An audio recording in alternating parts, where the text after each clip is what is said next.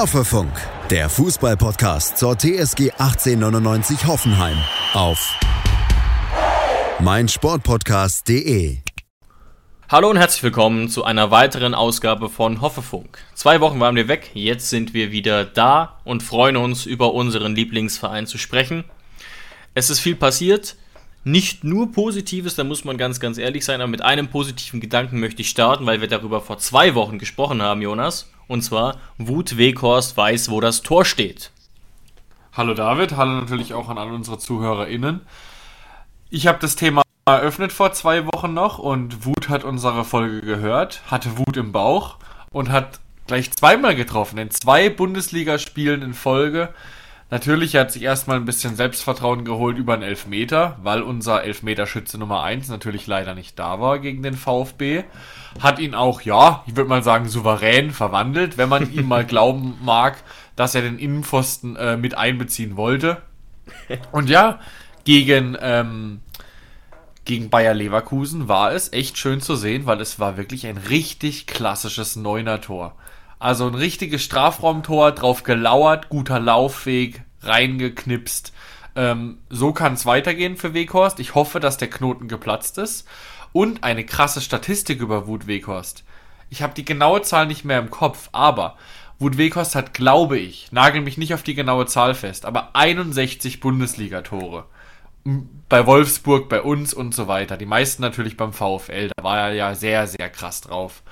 Wie viele von seinen 61 Bundesligatoren waren außerhalb des Strafraums? Null. Exakt. Kein einziges. Nicht mal zufällig. Das ist doch heftig. Ja, das ist unfassbar und ja, auch ein bisschen überraschend, weil Vuk Weghorst kann ja schon mitspielen, hat sich jetzt auch ein paar Mal fallen lassen bei uns in den Spielen. Zeigt aber doch, dass wir uns da einen klassischen Neuner geangelt haben letztlich und sicherlich war da auch ein bisschen Glück dabei bei dem Abstauber, aber ein falscher Neuner, sage ich jetzt mal, steht deutlich seltener dort am genau richtigen Fleck und eben auch nicht im Abseits, um den dann so reinzuschieben. Mhm. Ja, und äh, mit einer anderen Statistik will ich auch noch anfangen. Und zwar eine kleine Quizfrage an dich. Gerne. Pellegrino Matarazzo hat es tatsächlich geschafft, je nachdem, wie man die Tabelle liest, einmal mit uns 17. zu sein und einmal mit uns Tabellenführer. Von was rede ich? Von welchen zwei Tabellen? Naja, Tabellenführer sind wir wahrscheinlich in der Auswärtstabelle, nehme ich an. Exakt, wir sind Tabellenführer. Wir haben alle fünf Auswärtsspiele gewonnen. Und in welcher Tabelle sind wir dann logischerweise 17. In der Heimtabelle? So schlecht? Ja, ja. Krass. Wir haben 15 Punkte da auswärts geholt. Also wir haben jedes einzelne Auswärtsspiel bis jetzt gewonnen. Müsste man auch nochmal nachschauen. Das könnte auch auf jeden Fall ein TSG-Rekord sein. Ich glaube, sowas gab es nie. Ähm, aber daheim, da lassen wir wirklich Federn. Also daheim haben wir erst eins von fünf Spielen gewinnen können. Und ja, zur Wahrheit gehört mit Sicherheit auch dazu, ähm, dass wir daheim einfach extrem starke Gegner hatten. Also wir erinnern uns, wir haben dieses Jahr schon gegen Freiburg daheim gespielt. Leverkusen jetzt. Wir haben jetzt gegen, gegen Leverkusen daheim gespielt. Ähm, wer war noch alles dabei? Kannst du dich noch dran erinnern? Wir müsste kurz mal gucken, ähm, mm. was, was da noch alles bis jetzt dabei war. Ja, aber also auf jeden Fall, es deckt sich mit, mit meinem Eindruck. Ähm, Dortmund. Dortmund. Äh, ja, auch Dortmund, Wolfsburg. Am 29. Also, September, ja. Dann Frankfurt. Also die Gegner sind schon bis jetzt stärker gewesen, die, auf die wir daheim getroffen sind. Aber auf jeden Fall ist es dennoch kurios, dass mhm. wir äh, extrem gut drauf sind auswärts und eigentlich für unsere Verhältnisse sehr, sehr schwach daheim. Weil, wenn du, wenn du dich jetzt entscheiden müsstest, wo ist die TSG eigentlich traditionell besser in den letzten Jahren, dann war das eigentlich nie die Auswärtsstärke, die uns stark gemacht hat. Ja, ja, wir hatten, wenn dann gerade auch unter Nagelsmann eine große Heimstärke, haben da auch schon an Rekorden ge gekratzt zumindest. Tatsächlich war es bisher eben das Problem, dass wir zu Hause kaum getroffen haben. Fünf Partien, vier Tore. Ähm, stimmt das überhaupt? Oh ne, das stimmt nicht, sorry. Warte. Diese Tabelle. Aber trotzdem deutlich seltener, ne? Auswärts 5 Spiele 14 Treffer, zu Hause 5 Spiele 8 Treffer. korreliert auch ein bisschen mit Maxi Bayer, der ja auch ganz gerne auswärts trifft, ne? fast ausschließlich. Mhm. Und es sollte sich aber natürlich irgendwann einpegeln. Erstmal vielleicht aber nicht, denn wir spielen jetzt ähm, gegen Augsburg. Auch wieder ein eher leichter Gegner und nach meiner Kenntnis auswärts. Genau, wir spielen auswärts gegen den FC Augsburg. Ähm, ja, da wäre es laut dem aktuellen Tabellenstand schon eine Enttäuschung, wenn es da zur fünften Niederlage kommen. Äh, nee, wenn es da zur ersten Auswärtsniederlage kommen sollte. Aber da würde ich sagen, reden wir am Ende der Folge nochmal genau. genauer drüber. Kein Chaos entstehen lassen. Auf Augsburg beziehen wir uns am Ende nochmal. Aber ja, das ist echt eine, eine wahnsinnig krasse Statistik, die, der ich jetzt zwar keine so große Bedeutung zumesse, aber die sicherlich äh, sehr, sehr spannend ist. Mhm. Ähm, ja, Jonas, ich weiß jetzt gar nicht genau, mit welcher Partie wir letztlich anfangen sollten.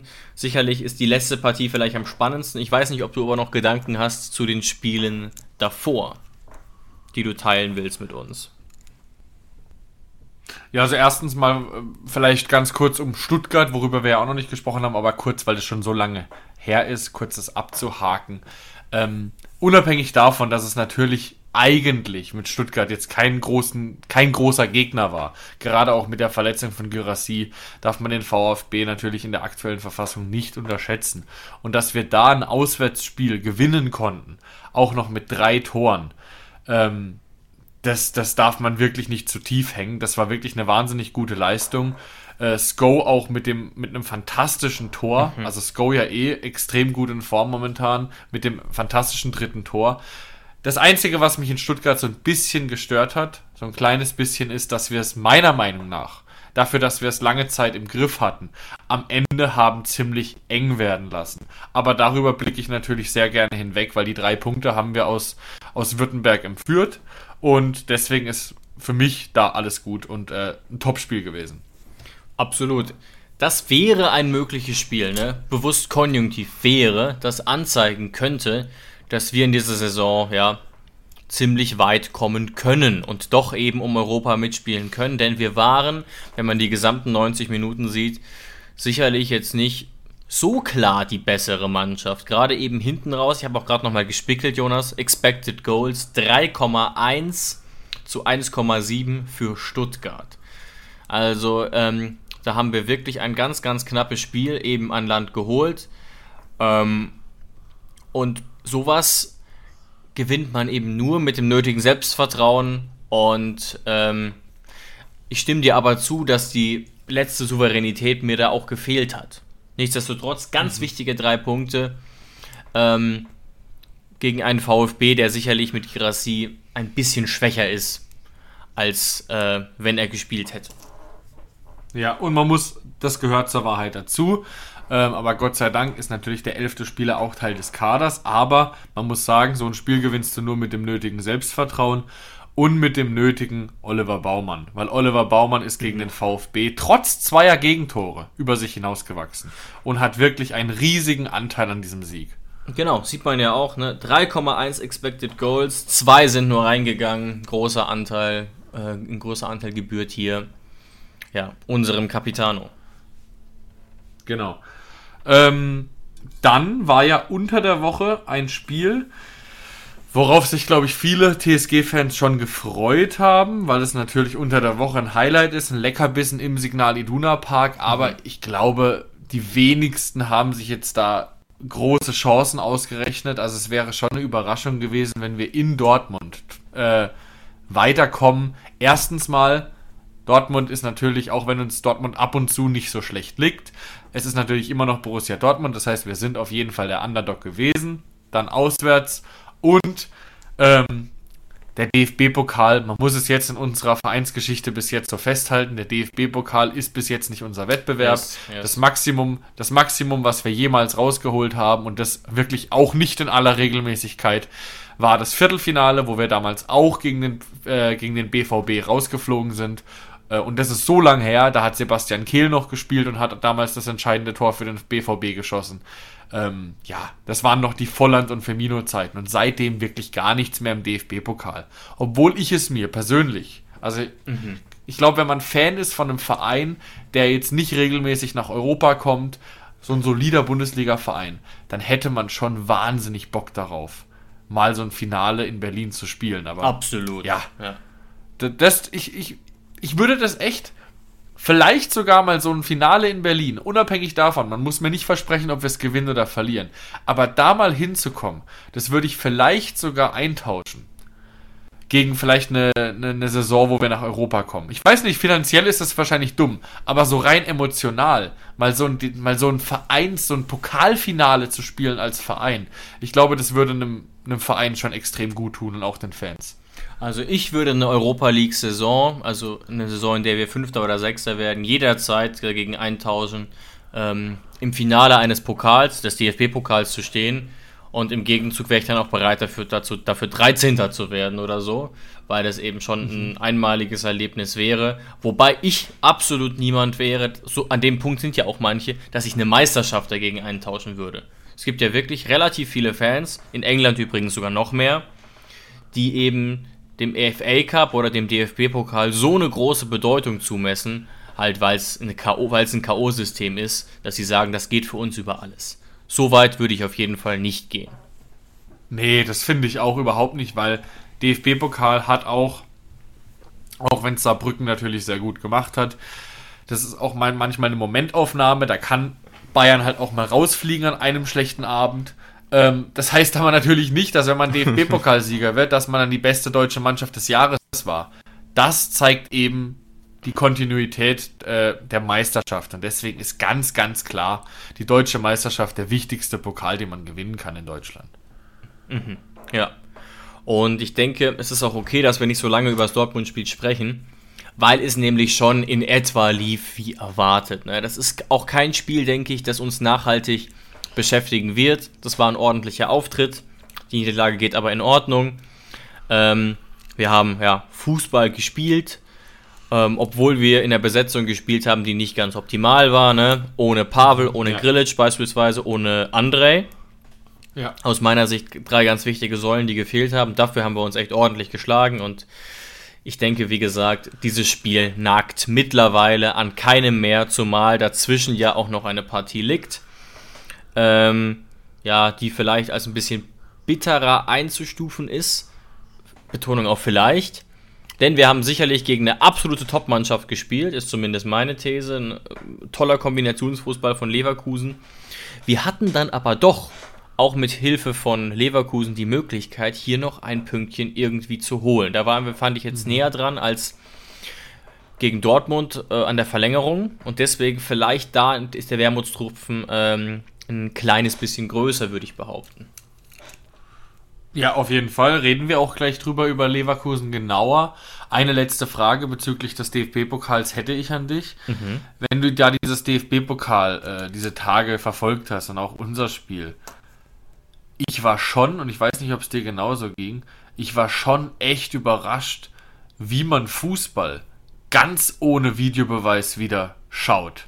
Beziehungsweise, ja, ich muss auch schon sagen, wir, wir kritisieren ja auch oft genug den Videobeweis aber wie schlecht die Schiedsrichter teilweise auch waren ohne Videobeweis, wie komplett mhm. verloren, was für krasse Fehlentscheidungen da passiert sind, die wirklich Existenzen verändern können.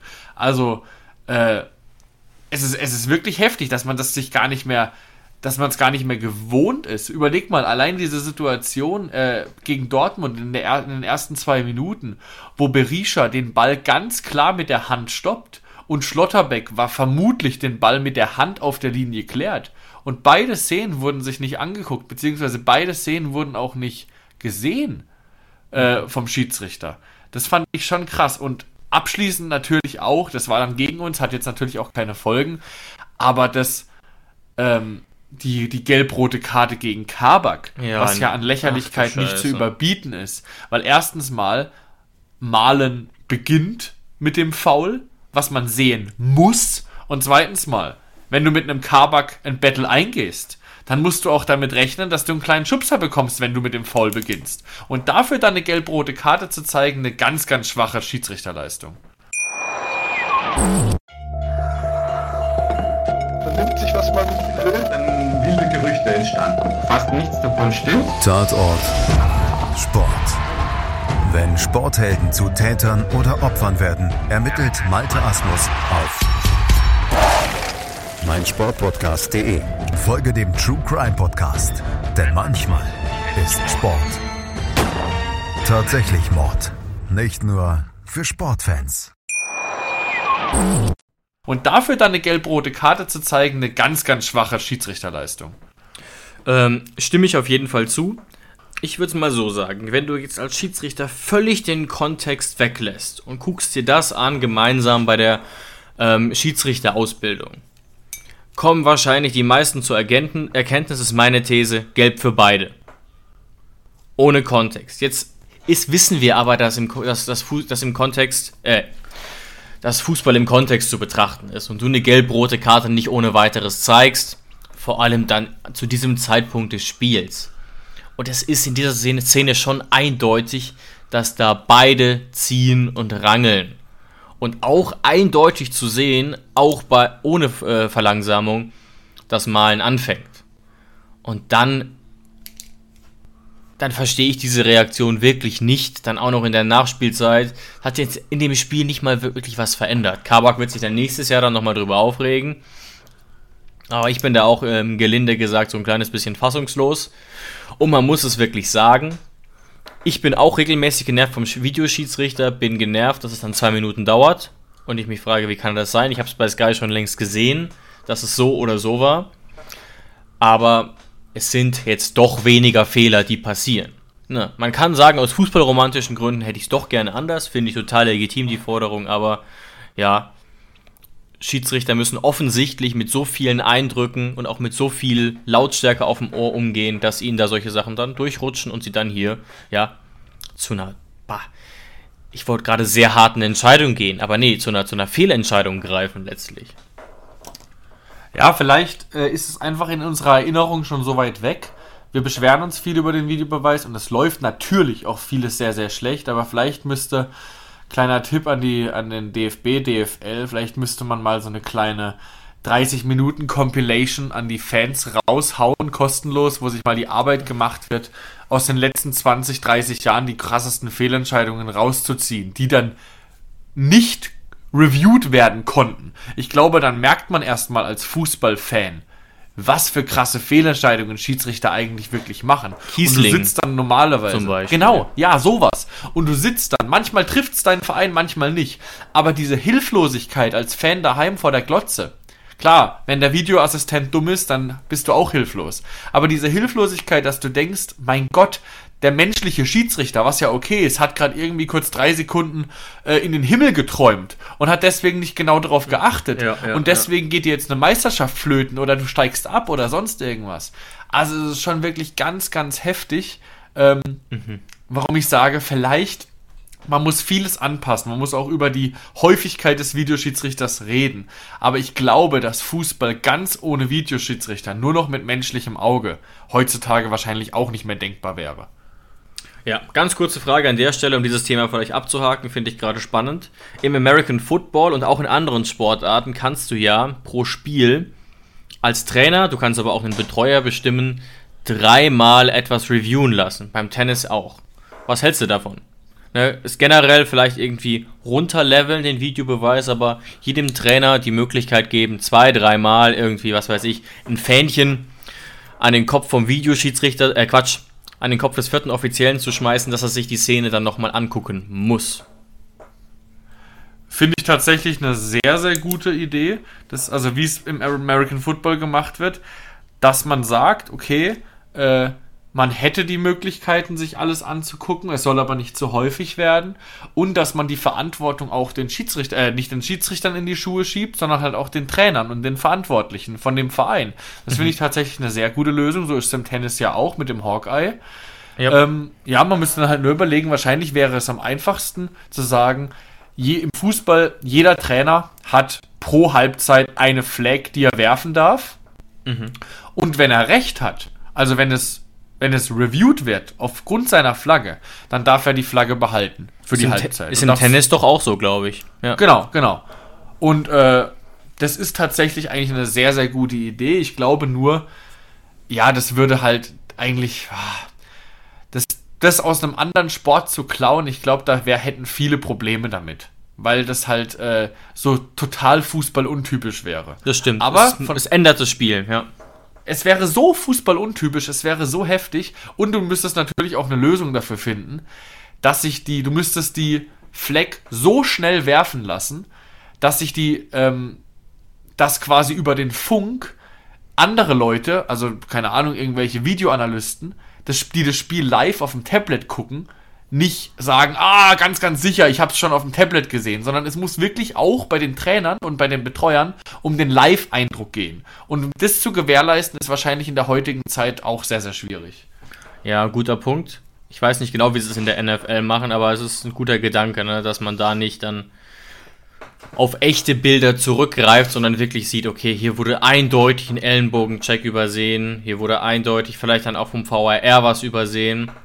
Und letztlich könnte man, ist nur ein Gedankenspiel, auch wirklich das Ganze ersetzen. Also quasi im Extremfall sagen, keine Ahnung, jeder Trainer hat eine Flag pro Halbzeit und der Videoassistent guckt nur hin, wenn es eine Beschwerde gibt. Sonst nicht. Man könnte, man könnte sogar das machen und Abseits ausklammern, dass Abseits immer geprüft wird. Weil ich finde, wenn du dann noch ins Spiel bringst, dass die Trainer auch noch Abseits sehen müssen, Ach so, das, mhm. das geht nicht. Ja, stimmt. Abseits und Tor aus, zum Beispiel bei der, bei der Torlinie, das ist ja wirklich äh, eine Faktenentscheidung. Das kannst du ja wirklich genau messen, genau zeigen. Das ist ja jetzt bei einem Zweikampf, ne, Malen gegen Kabak deutlich schwieriger. Ja. Ja, aber gerade bei so, bei so extrem subjektiven Sachen, wenn der Trainer das Gefühl hat, oh, da war doch vom Verteidiger eine Hand mit dem Spiel, werft die Flagge und dann gucken sie sich's an. Schönes Gedankenspiel wird nur leider nie passieren, David. Ja, also es ist wirklich das Problem. Ich glaube, das würde das Spiel stark verändern. Ist es im American Football nicht sogar so, dass wenn die Flagge geworfen wird, das Spiel wirklich still steht für Minuten teilweise? Also es Ja, entsteht aber in Amerika sind, ein die, krasser sind die das ja Stillstand. gewohnt. Dann kommen halt 40 Bierwerbungen und Chicken Nuggets. Werbungen und dann geht's weiter. Genau. Also das ist ja generell eine ganz andere Dynamik. Genau, also im, im, da, da, da rechnet man mit viel weniger Spielfluss und ich glaube, das ist auch ein großes Problem im aktuellen Videobeweis, dass viele Fans damit nicht klarkommen, dass sie jubeln und dann zwei Minuten drüber nachdenken müssen, war der Jubel jetzt überhaupt gerechtfertigt und dann gibt es vielleicht nochmal ein Nachjubel nach dem Jubel, dass man darüber jubelt, dass die Entscheidung stehen bleibt.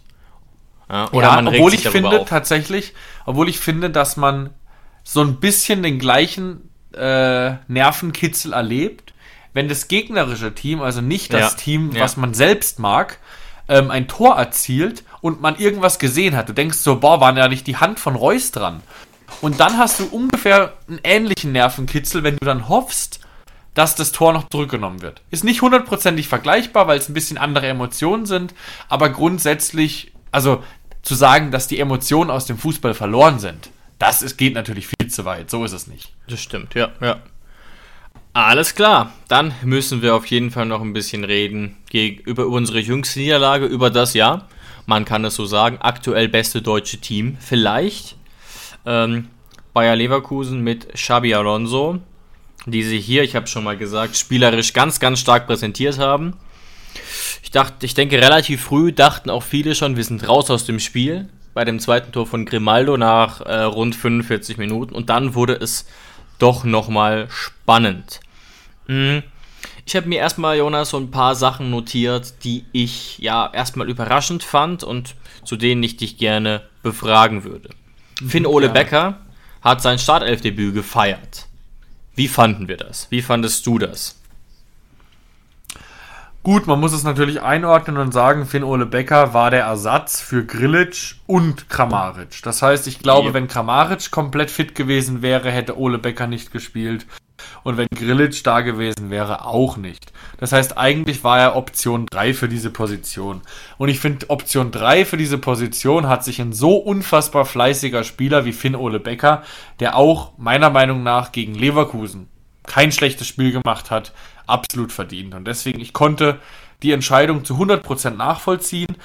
Äh, fand, war auch, ja, froh, ehrlich gesagt, dass nach dem Dortmund-Spiel Berisha nicht schon wieder die Chance bekommen hat, sondern dass Finn Ole Becker, der einfach ein quirligerer, fleißigerer Spielertyp ist, da drin war. Da war ich froh drum, weil Berisha war gegen Dortmund auch, ja, also wirklich kein Lichtblick. Ähm, und deswegen konnte ich es absolut nachvollziehen und fand es eine gute Entscheidung. Ja, ja. Ich wäre trotzdem so hart, um zu sagen, dass er jetzt, ich glaube, dass, dass Matarazzo keine Sekunde drüber nachdenkt, ihn spielen zu lassen, wenn Kramaric fit ist oder wenn Grillic wieder da ist. Ähm, Logisch, ja. Das war dann auch letztlich, ne, wie soll ich sagen, zu wenig ballsicher, würde ich mal, würde ich mal sagen. Auch wenn er sehr bemüht, sehr quirlig war. Aber er hat ja so ein bisschen die Position gespielt von Kramaric ursprünglich und Kramaric für dieser Position spielt ja sowas ähnliches wie Spielmacher in Kombination mit ich mache, was ich denke.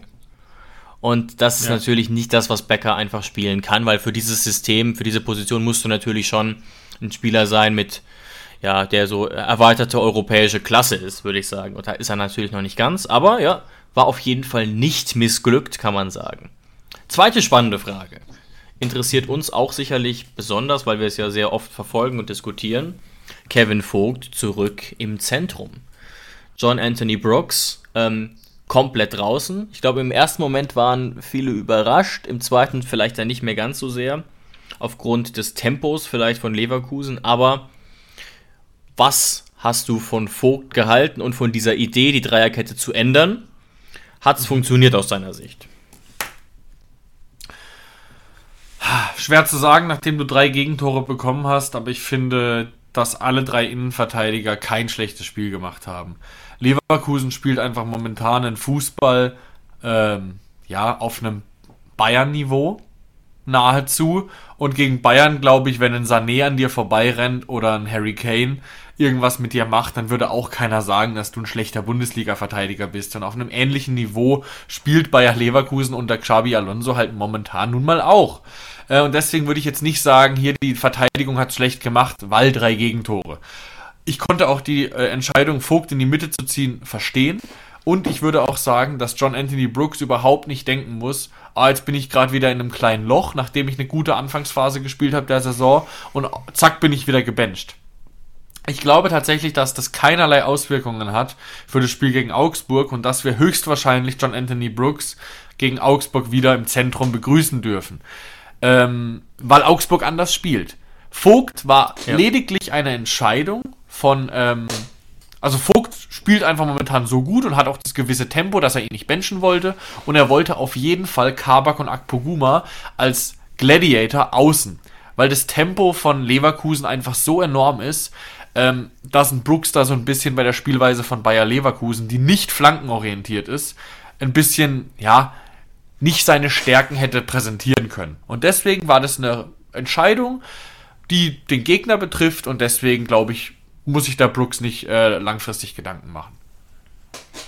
Ja, es ist ein ähnliches Gefühl, aber ich würde auch sagen, äh, Vogt ist und bleibt eine Variante, die du da in der Mitte auf jeden Fall spielen und aufstellen kannst. War auch der Beste, ähm, laut Kicker beispielsweise, in dieser Fünferkette. Ähm, auch wenn natürlich unsere Abwehr nicht perfekt war und teilweise natürlich gerade beim ersten Gegentor etwas Probleme mit dem Tempo und dem, ja, der sehr guten Ballbehandlung äh, der Leverkusener hatte. Gut, letzte von meinen drei Fragen. Rechts außen hat Robert Sko gespielt. Sko zuletzt wirklich in guter Form. Wie fandest du ihn denn gegen Leverkusen auf der rechten Seite? Sko ist links eine Liga besser. Mhm.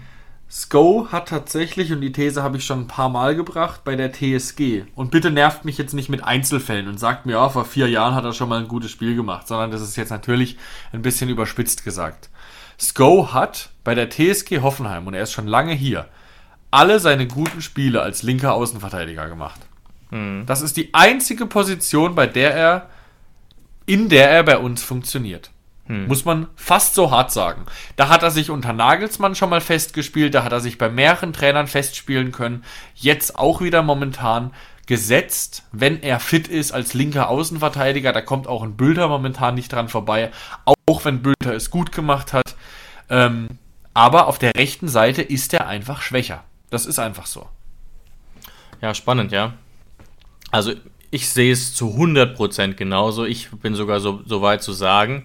Und auch da sehe ich gerade, dass der Kicker gleicher Meinung ist. Sko war einer der schwächsten in diesem einen Spiel. Nicht in den letzten Wochen, da war er einer der stärksten.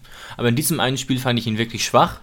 Und was, er, was wirklich ein Problem für ihn ist, hatte ich das Gefühl, das ist mir ganz oft aufgefallen, Auf der linken Seite wird das nicht so klar, aber natürlich spielt er mal einen Pass mit rechts. Natürlich benutzt er mal den rechten Fuß. Vereinzelt. Aber die Verteidiger, gerade jetzt eben auch Grimaldo und Wirtz und Tapsoba, ist es extrem leicht gefallen, ihn zuzustellen, weil klar war, er muss noch die Drehung machen. Aha. Er wird den Ball sich nicht so hinlegen, dass er mit rechts die Flanke über 20 Meter schlägt. Ja. Und das macht ihn sehr berechenbar auf rechts, finde ich, weil er sich eben entsprechend hinstellen muss, um diese Flanke zu spielen. Finde ich ein bisschen überraschend, deswegen, weil rechts außen ja seine Stammposition ist, also ursprünglich rechts außen in der Offensivreihe. Aber, Aber in Dänemark. Ja, und das hat mir tatsächlich gar nicht gefallen. Wie gesagt, er hat sich absolut verdient, dieses Lob für die letzten Wochen. Er wurde auch für die Nationalmannschaft in Dänemark nominiert. Ähm, jetzt kurz das Traurige daran, er ist verletzt und wird gegen Augsburg nicht spielen und nicht zur Nationalmannschaft reisen. Also richtig geil. Ähm, aber auf der rechten Seite sehe ich, nicht, sehe ich ihn nicht in Zukunft, sondern eben weiterhin auf links. Und was da jetzt ein bisschen Hoffnung macht, ich fand Marius Bülter wirklich gut gegen Leverkusen. Auch ja. teilweise wahnsinniges Tempo, wahnsinniger Mut und wahnsinnige Laufbereitschaft. Und es hat, auch wenn Frimpong ein gutes Spiel gemacht hat auf der gleichen Seite, funktioniert soweit. Auf jeden Fall. Das ist ein kleiner Lichtblick. Äh, jetzt möchte ich den Schmerz wieder ein bisschen aufbauen. Dann sagt man halt, ja, spielt halt Pavel wieder rechts. Auch Pavel fällt gegen den FCA ja, aus. Ja. Auch Florian Grille fällt gegen den FCA aus und es tut jetzt nicht so weh, aber wir wünschen ihm natürlich trotzdem alles Gute. Berisha fällt auch aus gegen den FCA. Das heißt, drei sehr, sehr wichtige Optionen und eine ja, Option als Einwechselspieler, die aber trotzdem natürlich nicht zu unterschätzen ist. Vier Top-Spieler fallen in unserem Kader aus und das tut natürlich schon extrem weh. Vor allem, weil wir jetzt festhalten müssen, wir werden auf der rechten Außenverteidigerposition wieder experimentieren müssen.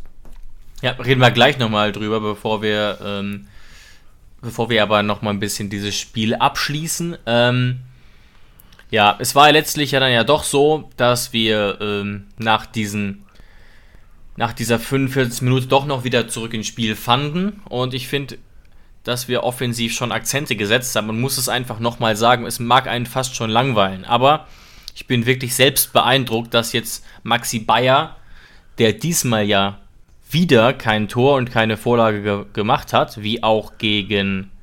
Nee, stimmt nicht. Wieder kein Tor geschossen hat wie gegen den VfB, aber eine Vorlage gemacht hat. Ähm, also, der spielt jetzt zum zehnten Mal in Folge wirklich immer gut. Nicht okay, sondern wirklich gut ja. und setzt da. Akzente und spielt wirklich auf absolut gutem Bundesliga-Niveau. Das finde ich wahnsinnig erstaunlich bei so einem jungen Kerl, 21 Jahre alt, dass er wirklich kein Spiel dabei hat, bei dem man sich denkt, ja, das ist jetzt mal nicht seine Woche, sondern der hat wirklich, ja, seit er durchgestartet ist im, wann war das? Ich glaube Ende August. Ja, Ende August war es. Jetzt das zehnte Spiel in Folge, bei dem ich mir jedes Mal denke, Maxi, jawohl, genau so geht's. Er ist anders als andere 21-Jährige, die in eine, in eine, in eine Mannschaft in, in der Bundesliga reingeschmissen werden. Wir müssen uns bei Maxi Bayer nicht damit zufrieden geben, dass wir sagen, er ist jung, er ist fleißig, er ist engagiert, er kämpft gegen den Ball und so weiter. Maxi Bayer ist in dieser Saison, und da musst du wirklich gucken, unser Spielstil. Er hat sich so das Vertrauen seiner Mitspieler erarbeitet, dass er in Situationen angespielt wird wo sich wirklich nur klasse Stürmer durchsetzen können. Das heißt, er ist mittlerweile ein Schlüsselspieler und er ist auch genauso akzeptiert. Und das von einem, der vor wenigen Monaten noch eine mittelmäßige Saison bei Hannover 96 in der zweiten Liga gemacht hat. Das ist ein, ein enormer Sprung und Maxi Bayer wird auch demnächst Nationalspieler, A-Nationalspieler, mhm. da bin ich mir ganz, ganz sicher. Das ist nicht zu vermeiden, es sei denn, es kommt eine Verletzung. Weil er einfach nicht zu erkennen ist, dass er nicht schon seit Jahren Bundesligaspieler ist. So spielt er. Mit einem Selbstvertrauen, mit äh, klasse Aktion, mit Spielintelligenz. Mhm. Das zeigt ja alleine schon ähm, der Schuss von Maxi Bayer, bevor Wekos sein Tor schießt. Er erobert selbstständig den Ball, indem er den Passweg von Chaka zumacht. Ja. Er hat das Selbstvertrauen, aus 30 Metern abzuziehen. Und eine klasse Schusstechnik. Das heißt, er hat mittlerweile eigentlich das Komplettpaket eines Stürmers und wenn diese Entwicklung genauso weitergeht, dann weiß ich gar nicht, wo, wo die Grenze sein wird. Ja, dann ist zumindest mal das Stürmerproblem im Sturm der Nationalmannschaft gelöst. Also Ja, wenn sich Fall. jetzt das, ne, wie gesagt, das ist jetzt keine, nur wenn sich das, was er jetzt zeigt, weiterhin so bestätigt. Und aktuell gibt es keinen Grund, der dagegen sprechen sollte, denn es, wir reden jetzt wirklich von einem Zeitraum zwischen Ende August und heute ist der 9. November, zwischen dem er wirklich performt, performt, performt. Mittlerweile Ka- Kapitän der U21-Nationalmannschaft und vermutlich, wenn ich wetten müsste, würde ich sagen, wird er jetzt nominiert, noch in diesem Jahr für den äh, DFB-Kader. Das wäre zumindest nachvollziehbar, wenn ich mir an, so angucke, dass zum Beispiel ein Füllkrug eine sehr mittelmäßige Saison spielt bisher, zumindest aus meiner Sicht. Ja, und um sich nicht zu weit aus dem Fenster zu lehnen, aber ich muss sagen, Füllkrug wurde, und Füllkrug hat sich natürlich absolut, also er hat Ja. sich absolut verdient, auch Ja. durch seine Aktion in der, in der Nationalmannschaft. Er hat ja getroffen. Aber Füllkrug hat sich zu deiner Zeit in Bremen durch weniger Leistung verdient, als es sich Maxi jetzt verdient hätte. Das heißt, jetzt zu sagen, die Stürmerposition ist doch dicht, wir haben da Lücke, ist lächerlich. Wenn Maxi Bayer es einigermaßen solide macht und vielleicht in den ersten Spielen ein bisschen trifft, dann könnte er sich schon mit 21 oder 22 Jahren als A-Nationalspieler da vorne drin etablieren. Das ist absolut im Bereich des Möglichen. Ja, wir werden es äh, gespannt beobachten und er war auf jeden Fall ein Lichtblick und wir haben es ganz am Anfang angesprochen, eben Wut Weghorst auch, der jetzt die zweite Bude geschnürt hat, die erste eben ähm, aus dem laufenden Spiel und es ist dann letztlich bitter, dass es eben nicht reicht, ähm, zwei Treffer zu erzielen und vielleicht zum Abschluss. Vielleicht bin ich da auch zu schnell zu beeindrucken, Jonas, das kann sein. Aber ich bin schon immer noch so ein bisschen erschrocken, was das für zwei Schüsse von Grimaldo waren. Weil gerade beim zweiten ist mir nicht wirklich klar, wie wir das verteidigen sollen. Also, oder bin ich da, ich. bin Ja. ich da zu leichtgläubig, zu, zu schnell zu beeindrucken?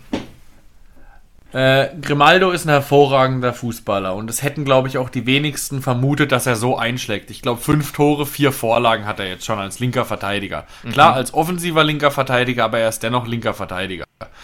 Ähm, eine wahnsinnige Schusstechnik, dass die wenigsten hätten erwarten, dass er so hätten erwartet, dass er so explodiert. Die, aber man muss es wirklich sagen, ähm, eine Möglichkeit hätte es gegeben, wie wir es verteidigen, und zwar schauen mindestens drei Spieler.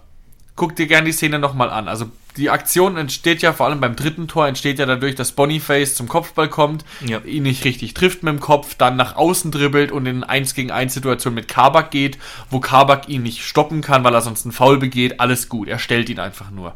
In der Zwischenzeit gucken drei Leute zu und wenn sich einer dieser drei Leute während diesen guten fünf bis zehn Sekunden, wo Boniface da ein Tänzchen außen macht, erbarmen würde und Kabak unterstützt, was absolut im Bereich des Möglichen gewesen wäre, einfach nur Kabak unterstützt, dann wäre dieser Pass zu Grimaldo nicht möglich gewesen. Drei Leute gucken Kabak zu, wie er ihn festmacht, machen eigentlich gar nichts. Er sieht dann super die Lücke, Boniface überragender Spieler. Ähm, Grimaldo stoppt diesen, diese kan diesen Kanonenpass von Boniface natürlich auch hervorragend und dann die Schusstechnik, da gibt's gar nichts. Aber wie gesagt, es gab diesen, dieses eine kleine Zeitfenster, wo du diesen Pass hättest verhindern können. Das haben wir nicht geschafft. Deswegen nur ein kleiner Vorwurf in die Richtung. Ähm, ja, und dann ist es einfach individuelle Klasse von Grimaldo und es ist einfach wahnsinnig beeindruckend. Ich erinnere nochmal dran. Sie haben Chaka, Grimaldo und Boniface verpflichtet und Hofmann für weniger Geld als Borussia Dortmund für einen Matcher ausgegeben hat. Und klar, ich weiß, wenn Dortmund klingelt, dann wohl verlangt man auch immer mehr Geld als bei Leverkusen, aber trotzdem ist es einfach eine wahnsinnig gute Arbeit, die da gerade bei Bayer Leverkusen gemacht wird. Es trägt absolut die Handschrift, Handschrift von Xa- Xabi Alonso. Xabi Alonso, ähnlich wie Pep Guardiola, du äh, siehst, dass es eine Xabi Alonso Mannschaft ist, weil es nicht mehr dieses Highspeed Konterfußball ist, wie Leverkusen sonst immer gespielt hat in den Bellarabi-Jahren, sondern es ist wirklich ein kontrollierter Ballbesitzfußball, auch zum Teil Tiki-Taka. äh, mit einem genialen Florian Wirtz eben in der Mitte. Und ja, also ich drücke tatsächlich als, als so ein bisschen objektiver Bundesliga-Fan alle Daumen, dass sie den Bayern dieses Jahr ein bisschen Paroli bieten können, weil Dortmund und Leipzig werden es nicht können. Mhm. Ja, da darf man wirklich sehr gespannt sein.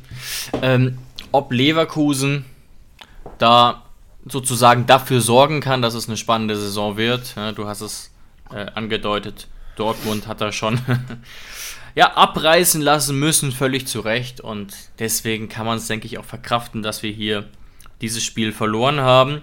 Deutlich, mhm. deutlich weniger verkraften könnte man eine Niederlage übermorgen beim FC Augsburg. Wobei ich gerne erwähnen möchte, dass es jetzt unter Jens Torup, dem neuen Coach, deutlich, deutlich besser läuft. Ähm, drei Spiele, keine davon verloren. Ich meine, es waren sogar zwei Siege dabei. Und das hat der Mannschaft wieder so ein bisschen Leben eingehaucht. Nichtsdestotrotz war zum Beispiel die letzte Partie gegen Köln, die ja ganz am Abgrund stehen, jetzt auch nicht wahnsinnig überzeugend. Ne? Ähm, und auch der Kader ist jetzt eigentlich keiner, der mit uns mithalten kann. Es ist aber sicherlich ein Kader, der absolut den Bundesliga-Ansprüchen gerecht wird und ich sehe Augsburg dieses Jahr persönlich äh, deswegen nicht im Abstiegskampf. Dafür hat man sich auch zu gut verstärkt und einen Philipp Tietz und Ermedin Demirovic scheinen dafür auch zu gut zu funktionieren. Aber das sollte nicht ganz unsere Kragenweite sein. Da sehe ich uns dann schon deutlich im Vorteil. Du hast einen Punkt angesprochen, Jonas. Wichtige Spieler fallen aus. Pavel Recht steht nicht zur Verfügung, Robert Sko nicht zur Verfügung, Grilic nicht zur Verfügung und Andrei ebenso nicht. Unser breiter mhm. Kader ermöglicht es uns trotzdem, noch etwas Gutes entgegenzuhalten, aber aufpassen sollte man schon. Und deswegen mal wieder ein Spiel der Kategorie vielleicht richtungsweisend. Ja, in jedem Fall. Und was sich vor allem auch unter Torup geändert hat, so ein bisschen. Mhm. Oder jetzt, ja, er ist ja, glaube ich, jetzt erst drei Spiele da. Das heißt, man ja. kann nur kleine Tendenzen sehen. Aber Augsburg trifft enorm häufig.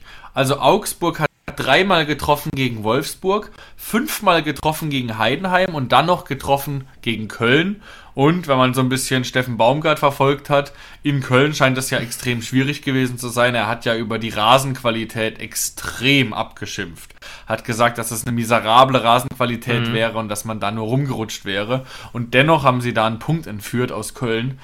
Also äh, der FCA hat, obwohl die Offensive jetzt wirklich keinem Angst und Bange macht, mit, mit einem Michel, der lange zweite Liga gespielt hat, außen mit einem Demirovic, der jetzt auch, ja, kein Top-Stürmer ist und mit einem Tietz da vorne drin. Ähm, sie treffen.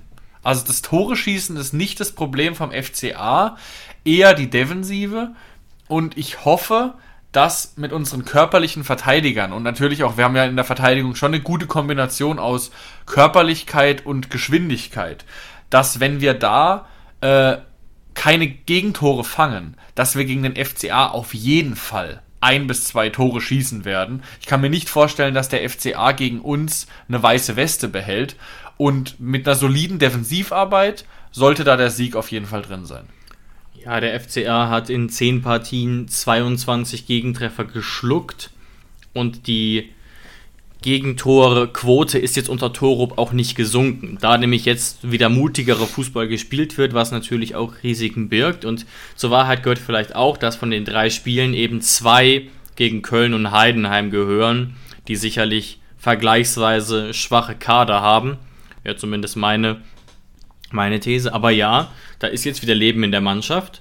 Mein Ansatz wäre aber auch der, eben über die Defensive zu kommen. Wenn ich mir die Augsburger Aufstellung angucke von den letzten Partien, Augsburger jetzt wieder mit Viererkette und einer ja, Doppelsechs davor. Und dann sehe ich, wer da auf den Außen spielt. Dann mache ich mir da ausnahmsweise schon Hoffnung, dass vielleicht ein Bebu gegen Pedersen und ein äh, Bülter gegen Gumni ja, Feuer ins Spiel bringen kann. Da muss man natürlich aufpassen, nicht nicht ausgekontert zu werden, sollte nicht total hoch stehen mit der Dreierkette. Aber da mache ich mir schon Hoffnungen.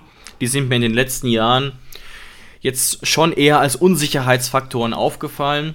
Insbesondere auch Gummi. Ich habe jetzt die Entwicklung in der aktuellen Saison nicht verfolgt. Das ist aber einfach nur meine Beobachtung über die letzten zwei, drei Jahre gewesen. Und ähm, es wäre aber natürlich schöner, wenn wir hier mit Pavel und äh, Sko gegenhalten können. Aber sind wir nochmal ehrlich, wenn wir uns auch die Innenverteidigung angucken, gerade mit Bauer, ja, ist sicherlich keine Top-Innenverteidigung in der Bundesliga. Und ein letzter Fakt, der vielleicht Hoffnung macht. Jens Dahmen zuletzt wirklich mit einem guten Spiel. Insgesamt hat der FCA aber ein Problem. Sie fangen ziemlich viele Gegentreffer aus kleinen Torchancen. Woran mache ich das fest? Laut Expected Goals hätten sie eigentlich 17 Gegentore fangen sollen. Sie fangen aber 22. Was heißt das? Ne? Entweder der Torwart hält auch mal Bälle nicht, die er vielleicht halten müsste, oder aus kleinen Chancen entstehen schnell Tore. Ähm, das gilt beispielsweise bei uns so gar nicht. 19 Expected Goals gegen uns und wir haben auch 19 gefangen. Auf der anderen Seite Jonas, sind wir eine der effektivsten Mannschaften. 17 Expected Goals und wir haben aber 22 erzielt. Das ist aber auch letztlich dann eine Qualitätsfrage und ähm, macht mir zumindest in gewisser Weise Mut, trotz der vier schwerwiegenden Ausfälle. Ja, und noch abschließend vielleicht, um die Vorfreude so ein bisschen zu wecken, was mich extrem freut oder warum ich mich auf dieses Spiel gegen den FCA dieses Jahr so extrem freue. Erstens mal, wir haben zwar dieses Jahr schon vier Spiele verloren, aber anders als sonst, wir haben dieses Jahr noch kein einziges Spiel verloren gegen eine Mannschaft, wo du sagen könntest, da müssen, da, da sind wir überlegen. Also klar, gegen Leverkusen haben wir verloren, gegen äh, Dortmund haben wir verloren, gegen Freiburg haben wir verloren. Und ja, Freiburg ist die letzten Jahre einfach eine internationale Mannschaft. Da kannst du verlieren. Und gegen Frankfurt haben wir verloren. Klar, gegen Frankfurt, na, da wäre so ein Pünktchen drin gewesen. Aber auch gegen Frankfurt ist es jetzt keine Blamage zu verlieren. Und das finde ich dieses Jahr extrem gut. Also wir haben eine Konstanz darin. Ähm, gegen Mannschaften zu gewinnen, wo wir einfach stärker sind. Also wir treten einfach immer gut auf und verlieren dann meistens nur dann Spiele, wenn der Gegner eben auch was Gutes auf den Platz bringt. Und dass Augsburg etwas auf den Platz bringt, was uns in Bredouille bringt, obwohl wir eine gute Leistung zeigen, das ist schon eher unwahrscheinlich. Also wir müssen, damit Augsburg gegen uns gewinnt, muss es schon eine Kombination aus einem guten Spiel der Augsburger und einem schlechten Spiel von uns sein. Und wir spielen einfach momentan eigentlich fast jedes Spiel relativ überzeugend. Es gibt jetzt keine Spiele, wo wir sagen, boah, also da sind wir offensiv komplett unter unser, unseren Möglichkeiten ge, äh, geblieben. Ja. Ein zweiter Punkt, wir haben einfach Lieblingsgegner und der FCA gehört dazu. Also gegen den FCA spielen wir einfach gerne, auch auswärts. In Augsburg punkten wir einfach immer extrem gut. Egal mit welchen, mit welchen Spielern, sondern einfach die letzten Jahre. Das ist einfach ein Gegner, der uns liegt. Und jetzt vielleicht noch abschließend, und das ist das Einzige, wo ich sage, gegen Augsburg würde es mich extrem freuen, wenn wir mal eine weiße Weste behalten würden, vor allem für Olli. Wie viele weiße Westen hat Olli denn dieses Jahr schon sammeln können? Und Olli spielt seit zehn Spielen, sagen alle, eins der besten Jahre seiner gesamten Bundesliga-Karriere. Und trotzdem hat Olli erst wie viele weiße Westen? Boah, wenn du so fragst, eine? Exakt, er hat erst eine. Heftig. Und ansonsten, er hat schon sehr, sehr oft zwei Gegentore gefangen. Oder manchmal sogar drei.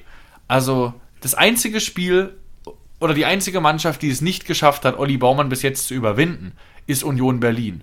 Und das, obwohl jeder momentan sagen würde, dass Olli Baumann in fantastischer Form ist. Also da vielleicht noch ein bisschen, ich verstehe, dass aufgrund unseres offensiven Schwungs, dass vielleicht ab und zu die Defensive nicht ganz so gut steht. Das ist wahrscheinlich auch eingeplant bei Pellegrino Matarazzo. Aber gegen den FCA könnte mal wieder unser Anspruch sein, lieber mal 1 zu 0 gewinnen als 4 zu 3. Das würde mich vielleicht ein bisschen freuen, um all Olli Baumann ein bisschen wertzuschätzen. Um, dass er nicht jedes Spiel äh, äh, Buffon Prime auspacken muss, damit wir gewinnen, sondern dass es auch mal ein entspannter, entspannter Nachmittag für Olli Baumann wird.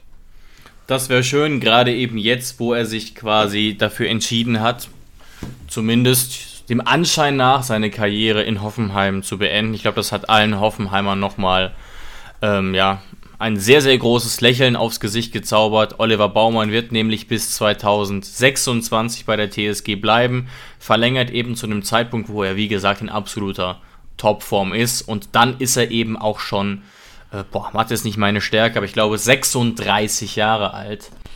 Und da ist es dann nicht ausgeschlossen, dass es noch weitergeht, aber das ist zumindest dann jetzt sein letzter großer Vertrag und der ist eben bei uns. Und ich glaube, jeder TSG-Fan ist froh darüber, weil Baumann sicherlich einer unserer besten Spieler ist, gerade im Moment, aber auch eine absolute Identifikationsfigur. Ne? Seit 2014 bei ja. uns, mittlerweile auch unser Kapitän, jemand, der alles für den Verein gibt und der auch ein Lautsprecher eben auf dem Feld ist. Und deswegen wäre es sehr, sehr bitter, wenn er sich jetzt mit 33 oder 34 nochmal umorientieren würde, ein letztes Mal. Und deswegen, ja, bin ich da äh, sehr, sehr froh drum und so wie es klingt, Jonas, du bestimmt auch. Hundertprozentig. Nach Erfüllung des Vertrages wäre er dann zwölf Jahre bei uns gewesen und natürlich ist es auch nicht ausgeschlossen. Man guckt drüber nach München. Da wird Manuel Neuer mit 38, 39 nochmal eingeplant. Natürlich steht eine weitere Vertragsverlängerung auch in den Sternen, aber jetzt erstmal ihn für die nächsten Jahre zu sichern, ist auf jeden Fall top. Und vor allem auch natürlich bei einem Spieler in dem Alter, äh, auch eine Wertschätzung Olli Baumann gegenüber. Ich meine, Olli Baumann hat so viele, ähm, ja, so viele Torhüter-Talente, die aus unseren Reihen gekommen sind. Jetzt auch am Schluss Gregor Kobel überlebt und wir haben uns für Olli Baumann entschieden. Ähm, dass es einfach eine tolle Karriere ist und ich glaube, Olli Baumann tut uns gut, wir tun Olli Baumann gut und deswegen ist das einfach eine, eine Kombination, die absolut Sinn ergibt. Ja, alleine mal nur als Beispiele. Castells und Kobel konnten jeweils nicht ähm, verdrängt werden und es wurde sich jedes Mal wieder für Olli Baumann entschieden, obwohl Castells und Kobel jetzt eben auch absolute Top-Torhüter in der Bundesliga sind und waren. Und das spricht sicherlich für ihn, denn man hätte sich ja auch anders entscheiden können. Und ähm, rein rational, wenn man wirklich davon überzeugt gewesen wäre, hätte es ja fast mehr Sinn gemacht, sich beispielsweise für Kobel zu entscheiden, einfach aufgrund des Alters, aber im Gesamtpaket hat Olli dann offensichtlich immer mehr mitgebracht und das freut uns als Fans sicherlich besonders, weil er eben, wie gesagt, ja, eine Identifikationsfigur und einer der Fanlieblinge sicherlich ist. Und das hat er sich auch erarbeitet und verdient. Hundertprozentig, so sieht's aus. Ansonsten, glaube ich, haben wir jetzt unseren langen Zettel für heute abgehakt. Yes. Und wir hoffen, wir hören uns nächste Woche wieder mit drei Punkten im Gepäck. Und ich glaube, David, nach mhm. dem Augsburg-Spiel ist schon wieder Länderspielpause. Das, das ist korrekt. Das ist korrekt. Wenn dann aber. Wird da nochmal nominiert? Wird nochmal nominiert jetzt davor? Also ja. wirklich bei der Nationalmannschaft bin ich manchmal komplett raus. Vielleicht ist ja, ja Maxi ja, Bayer dann wenigstens dabei. Ja, Baumann wird sicherlich nochmal dabei sein, sehr wahrscheinlich ohne Einsatz, habe ich zumindest ja behauptet. Wenn aber Baumann und Bayer dabei sind und Bayer ein paar Minütchen kriegt, dann kann ich auch einigermaßen damit leben, dass es die Pause gibt und dann schalte ich vielleicht auch mal für ein paar Minütchen ein. Ja. Was wirklich schon länger nicht mehr der Fall war, ehrlich gesagt. Und ich erinnere dich nochmal dran, David, an unsere Wette. Ich habe ja gesagt, Julia Nagelsmann wird Olli Baumann irgendwann noch mhm, zum Nationaltorhüter ja. machen und dann freue ich mich auf den Döner mit einem Kaltgetränk. Kommt. Ich hoffe ja auch darauf. Ich, mir fehlt nur leider der Optimismus. wir schauen, wir warten ab und freuen uns jetzt erstmal auf das Augsburg-Spiel und hören uns dann nächste Woche wieder. Ciao, ciao, macht's gut. Tschüss. Wie baut man eine harmonische Beziehung zu seinem Hund auf? Puh, gar nicht so leicht. Und deshalb frage ich nach, wie es anderen Hundeeltern gelingt, beziehungsweise wie die daran arbeiten. Bei Iswas Dog reden wir dann drüber. Alle 14 Tage neu mit mir, Malte Asmus und unserer Expertin für eine harmonische Mensch-Hund-Beziehung, Melanie Lippisch. Iswas Dog mit Malte Asmus. Überall, wo es Podcasts gibt.